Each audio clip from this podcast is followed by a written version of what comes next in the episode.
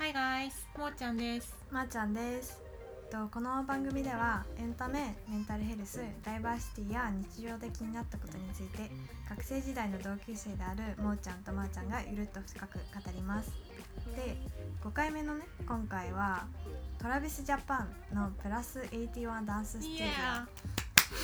めっちゃ怖いあれが入ったんですけど まあプラス81を切り口に、まあ、前半でこのプラス81から考えたアイドルは感情の追体験だっていう話と新しいアイドル像について話します。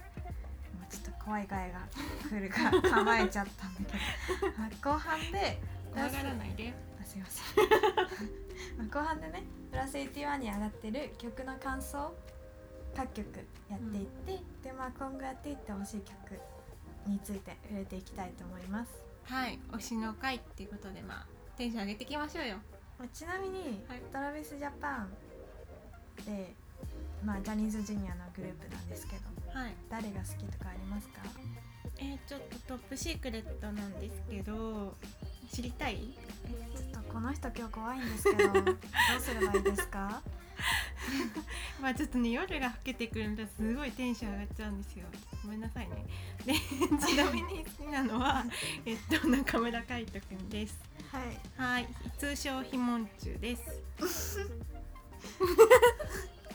えあの、まっちゃんはどうですか？えっと私はマツクが一番好き。マツくんのどんなとこが好き？えパフォーマンスに全力なところ。うん真面目だねなんか。あ顔だす大好きです。いやそりゃそうなんだけど。あとだあれうん。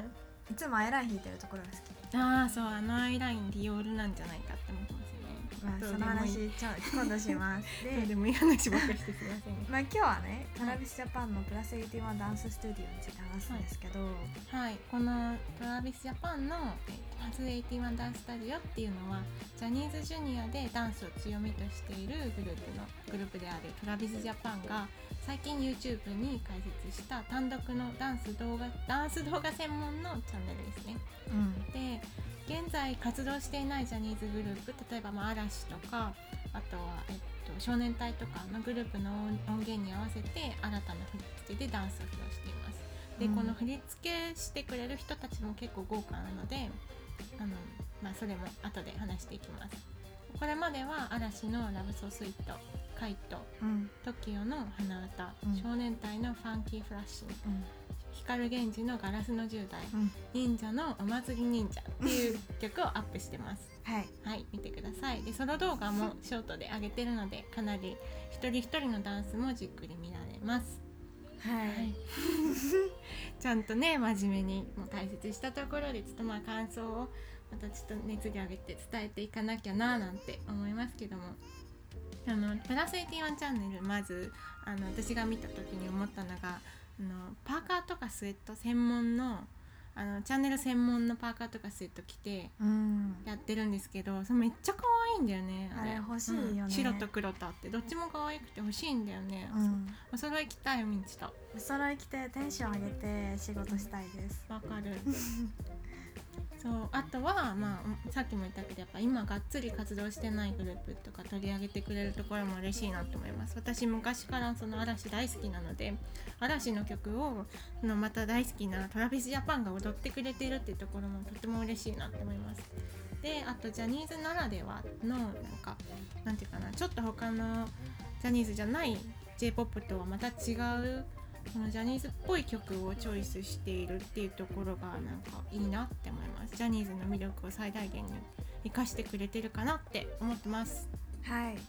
でね私は、まあ、毎回すごい楽しくて元気をもらえるなってすごいうん。毎回思います、でまああと大体あの1番だけあって2番はやらないのかな曲の。うんうん。で最後に歌だけちょっと流してくれるのがまたいいなって思っててで音源はそのままでダンスだけまた TravisJapan が新たに作ってやってるっていううん形で、まあそういう風に表現してるからなんか今まではその例えば嵐の「ラブソースイートとかただその曲を聴いてただけあ花壇の曲だなみたいなそういった時よりも、まあ、曲の魅力がすごいなんか分かりやすく見える可視化されてるなって思って、それと同時にあのトラジャはすごいダンスが強みってよく言われると思うんだけどそれだとちょっとなんか違うんじゃないかなと思って。うん。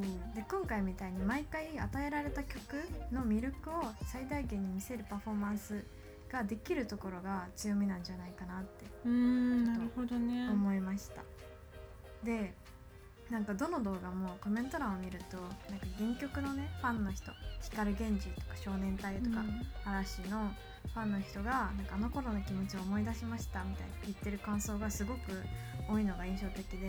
うん確かに。私もあのカイトっていう嵐の曲を聴いてそれをそのしめちゃんとかのえっとえっとまあゲンゲンが3人で踊ってるのを見てその、うん。嵐が休止になったこととか時の切ない気持ちとかあと初めて嵐が国立競技場でカイトを披露した時にすごく感動したんだけどそういう気持ちを思い出してめちゃくちゃエモーショナルになったのね。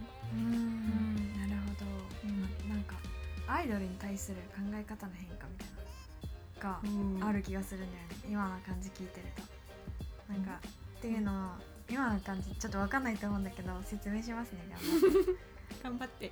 このね「プラス81」っていうチャンネルを通してなんかアイドルってこれまでの考え的にもアイドル自体が魅力的っていうのが大きいと思うんだけど、それよりもむしろなんか人々ファンの人とかいろんな人の曲を聴いてる人が普段感じてるけど言葉にできていない思いとかをそのアイドルがパフォーマンスしているところを見てその可視化されたものだよね MV とか。うんうんを見てその思いを追体験してるんじゃないかなってなんかうんアイドルっていうのはその感情を可視化する媒体みたいなものなのかなってちょっと思って考え方がちょっと変わりました。なるほどね。なんか例えばさ読書とかしててもその昔経験したこととか思ってた感情とかをその主人公とかに投影してうん。で自分の昔の経験を追体験するなんてことがあるけどもうん。なんかそれに近いような感じがするなって思った今のそうだね。本当にうん本とか映画とかみたいな感じうん。が強かった、今回のプラス81は。アートって感じだよねそうだね、うんそうねそういう面で言うとなんかトラジャってただのアイドルっていう枠をぶち壊してんじゃないかなって思うんですけど。いやもうテロリストですよ。テロリスト。パワーワードきましたけど、まあ、今までのアイドルって結構個人とかグループっていう風に人間性面での魅力で押し出してた部分が大きいと思うのね。例えば、その小さかったあの子がその今もうこんなに大きくなってこんな素敵なパフォーマンスをできるようになったみたいな例えば成長過程を見せるとかそういうう面が強いと思ってて。だからこそなんか誰かを推すみたいな誰かを担当するみたいな考え方もあるのかななんて思うんだけどんうん。トラジャはその個人面の魅力もちろん人間性の魅力もすごいあるんだけどそれだけじゃなくてパフォーマンスで感動させているっていう点がその今までのアイドルとまた一線を画しているところなんじゃないかなってうん。思いますね。うん。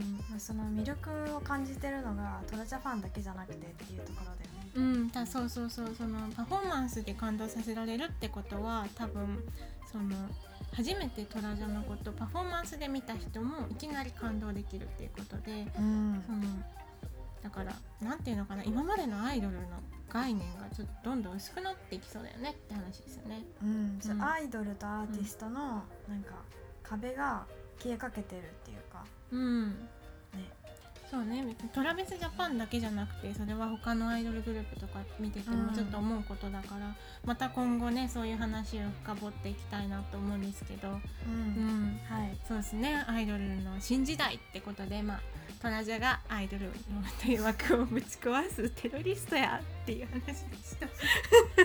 ここで笑わないでください、はい。すいません。ね前半はトラジャがアイドルの枠をぶち壊してるって話でしたけど、後半はね曲ごとにどんな曲かちょっと紹介、紹介？と、うんちょっと感想をねあのー述べていくんだけどまあもうすっごい苦渋の決断で、うん各曲で MVP を決めたのでちょっと喋っていきたいと思います。苦しいですね。でも推しはいるんですよね。ねはい。はい、じゃあ1曲目に上がったのが嵐の「ラブソースイートはい。この曲は今現在、えっと、9月の末なんですけども154万回再生されてます、うん。でアップされたのが9月4日なんですけどもその頃はずっと1週間ぐらいかなずっとトレンド入りしてましたね。ああそうなんだ、そうそうそう。っていうのも多分その9月4日の12時に更新されたんだけどこの日はジャニのチャンネルってニノがやってるチャンネルがうん。その11時59分まで生配信をやってたのねでうんその時にニノがそのトラジャの話とかこのプラス81チャンネルが解説するよっていう話をしてくれたからその嵐の曲をやるってことで嵐ファンへの認知度がきっと広まったからこそそのトラビスジャパンのファンだけじゃなくて嵐のファンからも見てもらえたってことがこれだけ再生回数につながったのかななんて思いますね。うん。うん、ジャニーズの伝統ですね。ですね。さすが嵐様。ではい。振り付けしたのはキングオブスお今日は。ごめんなさい。キングオブスワッグですね。すいません。滑舌が悪いもの。で ヒップホップの専門の方たちらしくてうんうん。めっちゃかっこよかった。かっこいい系だったよね。そう、うん。あのもともと嵐のラブソースイートって振り付けがある曲だけど、全然それとイメージが違う感じで、また別の魅力を出してくれたなって感じですよね。うん。なるほどはい、まあじゃあここからちょっと推しを推しじゃないですね。MVP でを。すよ。ごめんなさいね。すいません。MVP を決めていきたいと思うんですけどちょっといきなりすいません。推しが登場します。海ちゃんですね。はい。海んちゅ中村海人さんですね、もうねまあまず一番最初に思ったのはちょっとズボン落ちそうなんだけど。って腰パンすぎる。じゃあめっちゃ腰パンだけど大丈夫って。思ったのは1個なんですけど まあそれはいいとして。うん。なんか割と海んちゅって今まで結構真面目な顔で踊ってた印象が強くって。そうだね。真面目とかかっこいい系の曲が多かったっていうのもあるからけどね、うんうん。けどその中で一番楽しそうに踊ってたのを見た。ん？踊ってるのを見た。こんな楽しそうに踊ってるのを見たの初めてなのでもうちょっと感動。嬉しい。泣いちゃう？な泣きはしないですね。わかりました。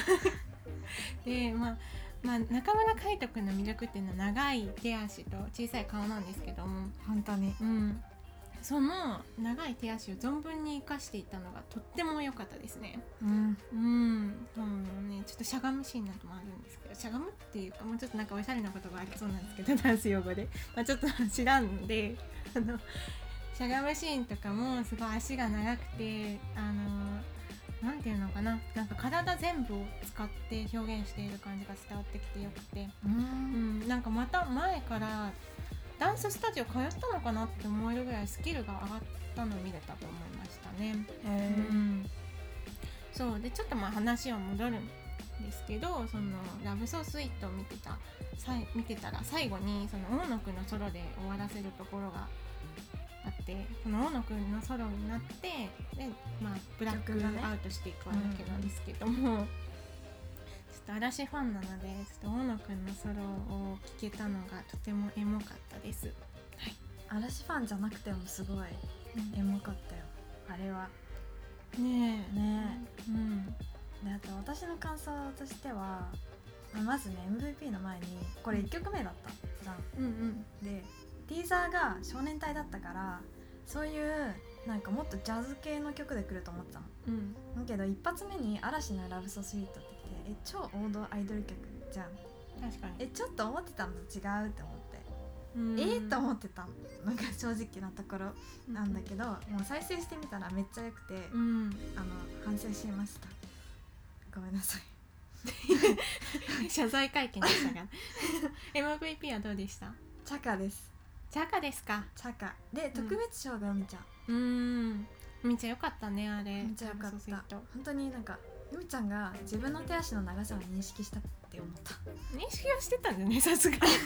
でも使いこなしてたよね本当に。そうだね。ソースイートでは。うん。うん。じゃあねうん。次、2曲目「うん。東京の鼻歌」いきます、うん。行きましょう。ちょっとね時間がね毎回この曲語ってたら収まらないので次いきますねあ負けってことですか？ごめんなさい。すいません、は い怖い。今日今日怖いこの人。でも TOKIO の鼻歌はずっと急上昇に乗ってたよね。塗ってた。塗ねってた。ぬ乗ってた。塗ってた。塗 ってた。でまあ振り付けはガンミの皆様で。はい。ソータさんって方は BTS のバターの振り付けもされているそうで。うーんすごいですね。すごかったです、ね、結構うん。キャッチーな振り付け印象的だったよねどの振りも。うんうんうん。ね。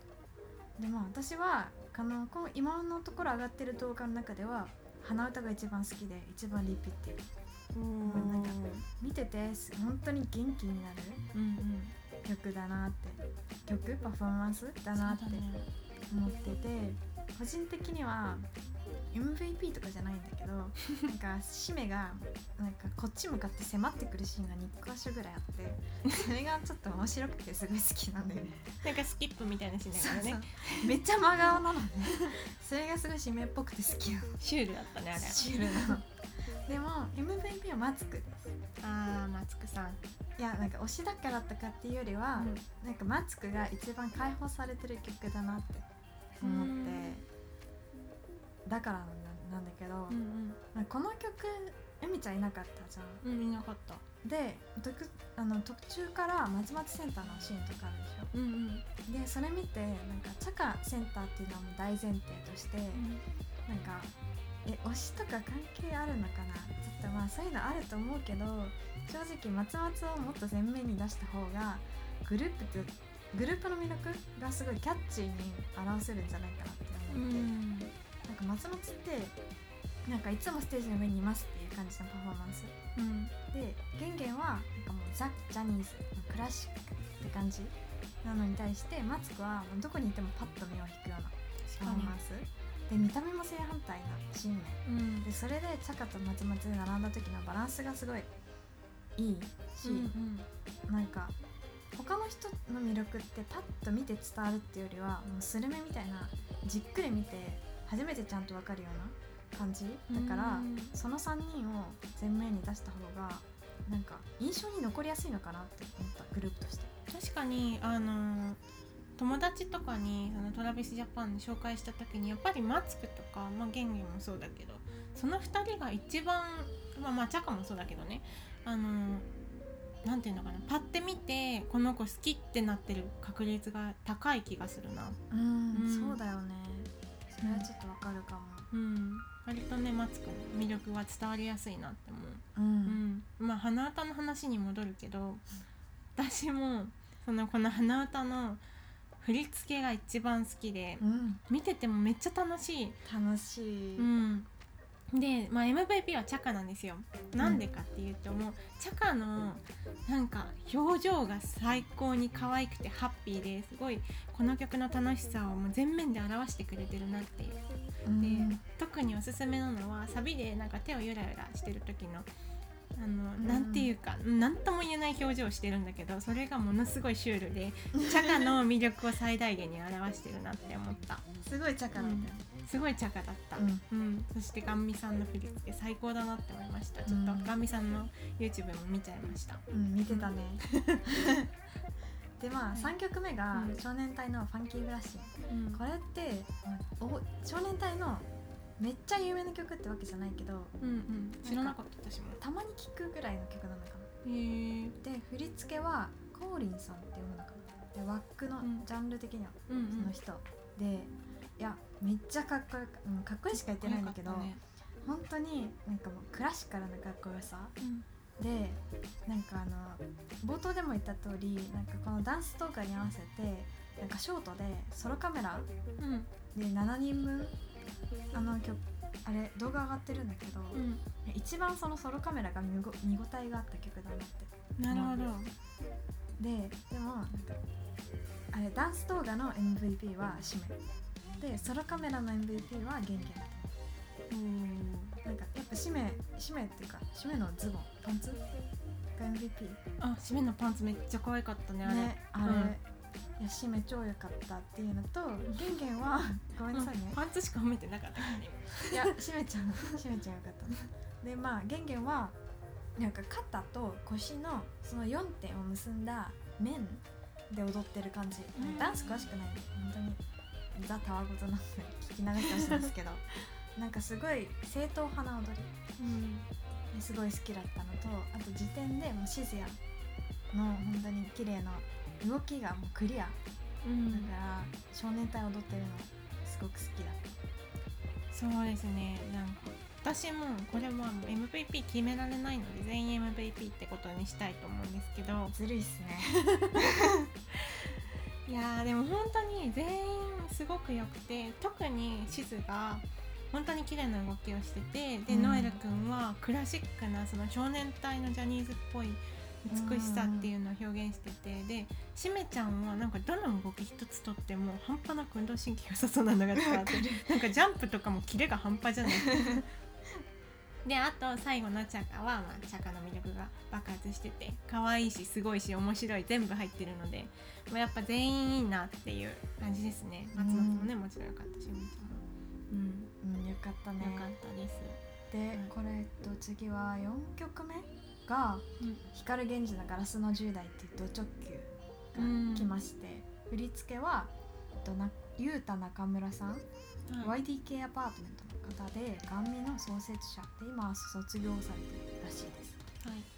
でまあ光源氏の曲だよってきて、MVP はなんかまただけど、まあ、チャカです。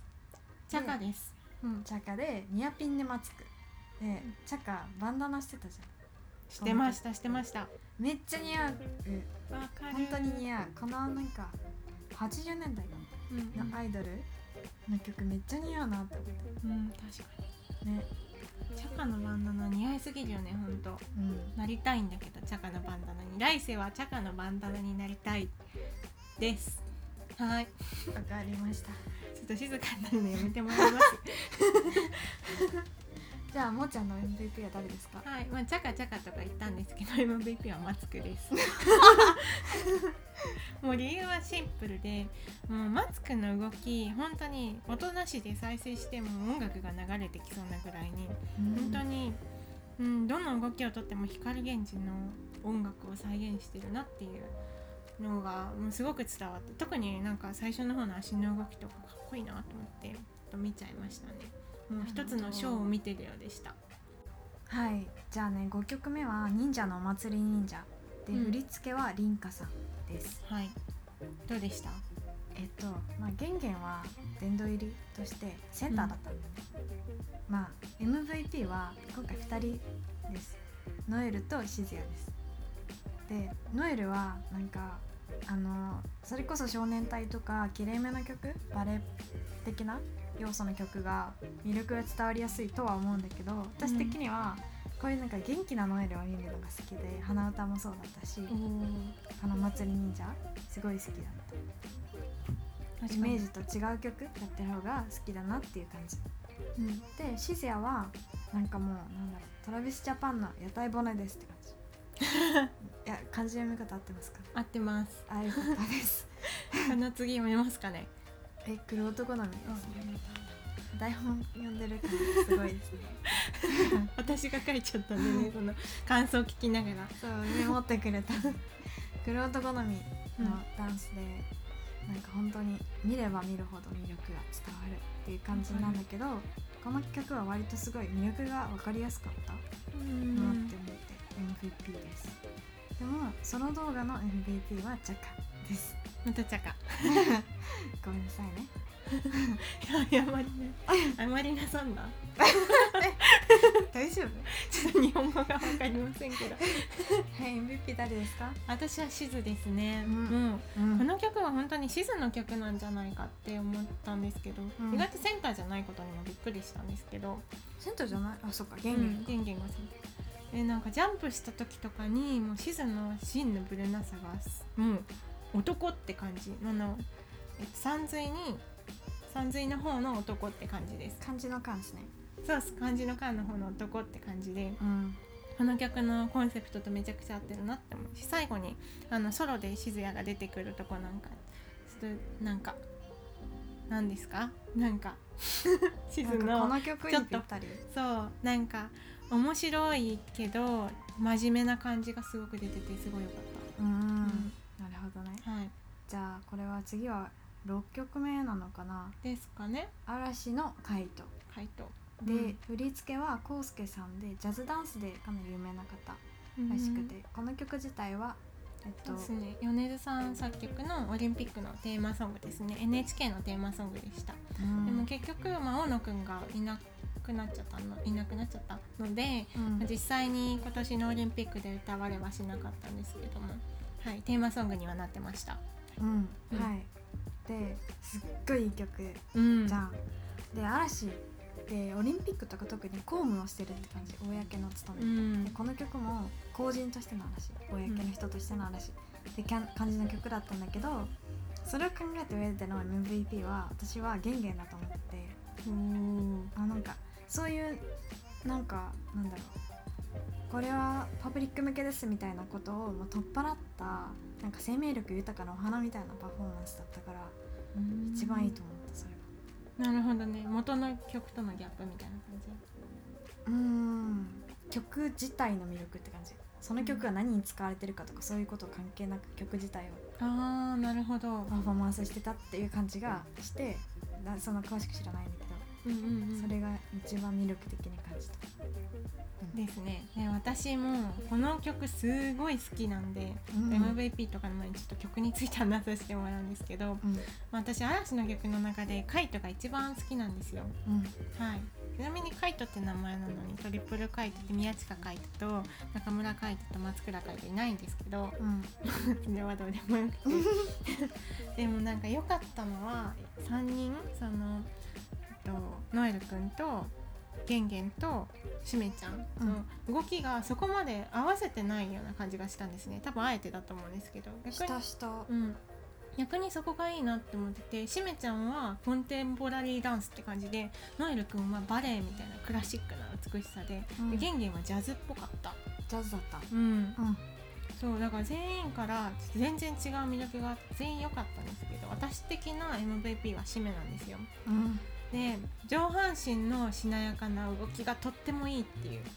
うん。まあそうですね。なんかしめちゃんって結構見た目もそうだし、うん、中性的なところがすごく魅力だなって思うんですけど今回のそうだね。う、ん M あの MV でも MV じゃないやパフォーマンスでも、うん。あの上半身のしなやかな動きを使ってることによってそういう魅力が一番曲の世界観を表してると思ったのね。ね。どういうことだ？なんかカイトのあの カイトってこの曲のいいところって多うん。分バックグラウンドとかに関係なくみんながイメージできるところだと思うのね。うん。なんか曲の中でも呼び方がなんか「君」とか「友」とか「あなた」とかいろいろ出てきてなんかジェンダーニュートラルだったりその年代がいくつの人でもその自分がその曲のことを歌われている自分がその曲の主人公になっているうん。ことをイメージできるなって思っていて。うんなんかそのこの曲ってタコが空に広がるように誰もの可能性が無限大だっていうことを言ってると思うのね私は。うんで誰もがそのタコになり得るんだみたいなことを言ってると思っててうんそれをしめちゃんがやることによってそのしなやかさと力強いジャンプとの兼ね合いでその中性的なところがその曲の無限大さっていうかその幅広さとかおおらかさっていうのをすごく美しく表現してるなっていうふうに思いました。うん使命がマッチしてるって感じかな。そうですね。でもほんと3人とも全部良かったんだけど私はしめちゃんが一番好きでした、うん。はい。今のところ6曲アップされてて、結構高頻度でアップされてるから勝手にねこういう曲やってほしいなみたいな、はいはい、はい、ちょっと考えてみて。結構出ましたね。結構出た。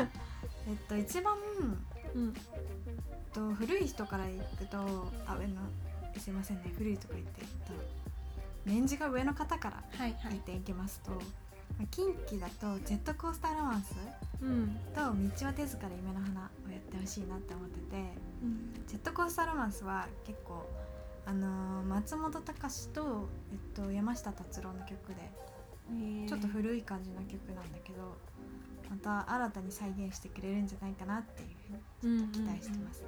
素敵な曲だよ。ねうん、で道は手塚で夢の花はゲンゲンがとりあえずやってくれれば何でもいいです。はい。で次は V6 かな。V6 は今後もしかしたらやってくれるかもしれないね。そうだね。うん。うんうん。多分やるんじゃないかな。うん。何かしら、で V6 って、ん。あの ABEX のチャンネルでいっぱい動画出してるからそれ聞いてて2曲ぐらいねやってほしいなと。思う、そうねグッデイって曲とセクシーハニーバニーって曲かな。うん。うん。なんかどっちも明るめ？うん。グッデイは底抜けな明るさでセクシーハニーバニーはもっとなんかちょっとなんだろうサシーな感じかな？あー。そうねどっちもでも結構踊りやすそうな曲っていうイメージだねうん。ただ V6 ってもともとダンス結構やってるグループだからそれをまた新たな振りでやるっていうのは一個ハードルがあってちょっとまた見てみたいなっていうあ感じが。あえて見てみたい。感じですね。ですね次はまあ嵐かな、まあ、うん。嵐すでに2曲出してるんですけど、うん。個人的にやってほしいのは「パラドックス」っていう曲でうん。そのパラドックスっていう曲もその振りが結構あってでアメリカの有名な振付師さんに嵐が振り付けてもらったみたいで結構キャッチーな振りがもうすでにあるんですけどもうん。うそれをやってもいいしなんかまた新しく振り付け直してもいいなって思うんですけど、うん。うん、結構まあおしゃれな感じの曲なので面白そうだなって思いますで次がカトゥーンかな。うん。カトゥーンの、まあ、リアルフェイスとか、まあ、カトゥーンの曲こうそんなに詳しくないので、まあ、リアルフェイス出ちゃったんですけど、うん。あのカトゥーンの曲やってほしいなって感じですね。どういう感じでやってほしいの？えなんか例えばだけどスタジオ飛び出して外とかで踊っちゃってんのもいいなと思う。いやーカトゥーンっぽいね。うん。うん。なんかはみ出した感じ。枠にとらわれない感じでやってほしいですね。そうだねあと「青春アミーゴ」とあのヤマピーの「大手セニョリータ」みたいな曲ですね、そうだね。タイトルあの不明っす。とりあえずセニョリータで。合ってる。うん、とりあえずセニョリータっていっぱい言ってる曲だよね。うんうんうん。そうそうそう。あれもさ結構キャッチーな振りはあるけど、うん。まあでも新しく振り付けても新しい魅力が出そうな曲だしなんかジャニーズっぽいしそれこそ世界とかに発信するなら結構なんかこ海外の人とかも聴きやすい曲なんじゃないかなとかちょっと思った。うん。うん、あと最近の曲で言うと「シンデレラガール。うん、そう、ね、別に活動してるところだけどさちょっと見てみたいなっても全然違うあの振りで見てみたいなって思う。だからラブソースイートとかもまた全然違う女神の歌みたいにシンデレラガールとかもまた違う振りをでやったらもっといい曲っていうのが伝わりそうだなって思う」うん。うんあとは？一番若手で言うと、うん。SixTONES で、うん。えっと、ちょっと王道ではない「ヒステリア」と「スペシャルオーダうんうん。ー」ですね。アルバム曲？アルバアルムバムとカップリング曲か。そうだね、ヒステリアはジュニア時代の曲でうんなんかあれはあんまりてか SixTONES ってあんまり踊らないじゃんうん。うんうん。だからこそゴリゴリに踊ってるのを見てみたい。そうだねでしかも SixTONES はあのあんまりあの揃えないタイプの踊り方だけど、そのトラジャみたいになんか全員で合わせてガチって音にはめていくようなダンスを見てみたいなって思う、ね絶対かっこいいと思う、であとまあ最後になっちゃうけど、まあ、本音を言えばジャニーズ以外の曲とかも踊ってるの見てみたいなって思いますね。あそうだね、うん、まあ何より彼らの曲を踊ってるところを見たい。そうですね。ですね。うん、うんはい、こんな感じでねめっちゃ熱く語って もう30分超えちゃったんですけど。まあ皆さんねこれもしプラス81見たことない人いたら絶対見てみた方がいいです、そうですね。長くないので見てみて損はないと思います。うん、2分もないくらい、うん。1個で。えあの絶対き聞く聞いてほしい？ん？初めて聞く人に絶対これみたいなおすすめみたいな。どれ？鼻歌。鼻歌、うん。じゃあ TOKIO の鼻歌あの聞いたことない人聞いてみてください。そうですね。その元の曲を知らない人でもきっと私も正直知らなかったんですけど。嘘？たうん知らなかった。え。鼻歌有名だよ。知らなかった私そんなに知らなくて時の曲。ですごい楽しかった。見ててうん聞いてて、うん。本当に元気をもらえるから落ち込んでる時とか結構最近聞いてます、確かに絶対元気もらえるとう思う、ん、っおすすめですね。て感じだね。結構かつ熱く語りましたけど最後まで聞いてくれてありがとうございありました。がとうございました。誰たいねメッセージ待ってます。あとねいいねフォロー SNS シェアも喜びますので。ぜひお願いしおます。願いします。ツイッターなんかもやってますのでよろしくお願いししまます。すじゃあね来週はまた全然違うなんかはい。マウンティングについて話したいと思うので、はい。来週も聞いてみてください来週はもうちょっと落ち着いてます。よろしくお願いしおます。願いします。じゃあねじゃあねバイバイ